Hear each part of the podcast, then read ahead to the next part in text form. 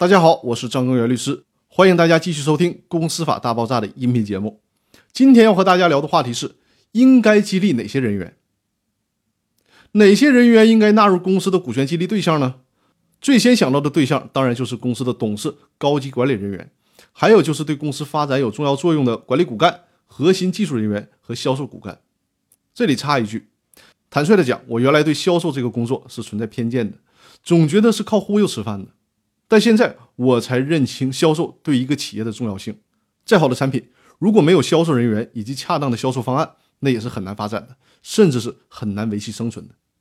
我们律师这个行业呢，很多的时候有点像是一个古董行业，对于技术以及销售都不像公司企业那么敏感。而且呢，律师大多数是工匠，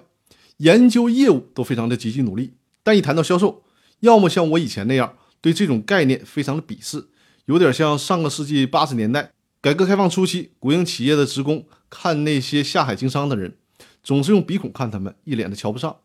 觉得这些家伙就是投机倒把。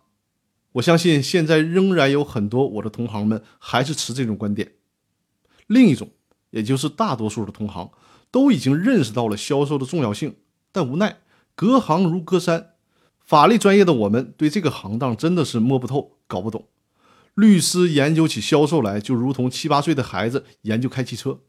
我们也是真着急，觉得销售太重要了，但是呢，却搞不懂、搞不好。坦率的讲，如果可以的话，我都宁可招聘一个这方面的专业人才来搞这方面的专业事情。由此来说，销售领域应该有一个业务蓝海，那就是给律师行业提供销售服务。我觉得这是目前我和我的同行们的刚性需求。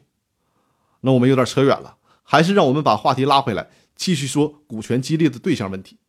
除了首选的把董事、高管、技术管理人员作为股权激励的对象以外，通常一个明智的公司以及公司的创始人还会在公司设立之初就预留出一部分的股权，用以将来引进核心管理人员和技术人员，把这些预留出来的股权用来奖励和激励他们。这些也是很多投资机构进入一个企业之后对公司创始人所提出的要求。这部分预留出来的股权就叫做股权池。通常是由创始人每个人预留出一定比例的股权，这些股权加起来可以是公司总体股权的百分之五到百分之十五。那以上呢就是今天要和大家分享的内容，哪些是应该激励的人员？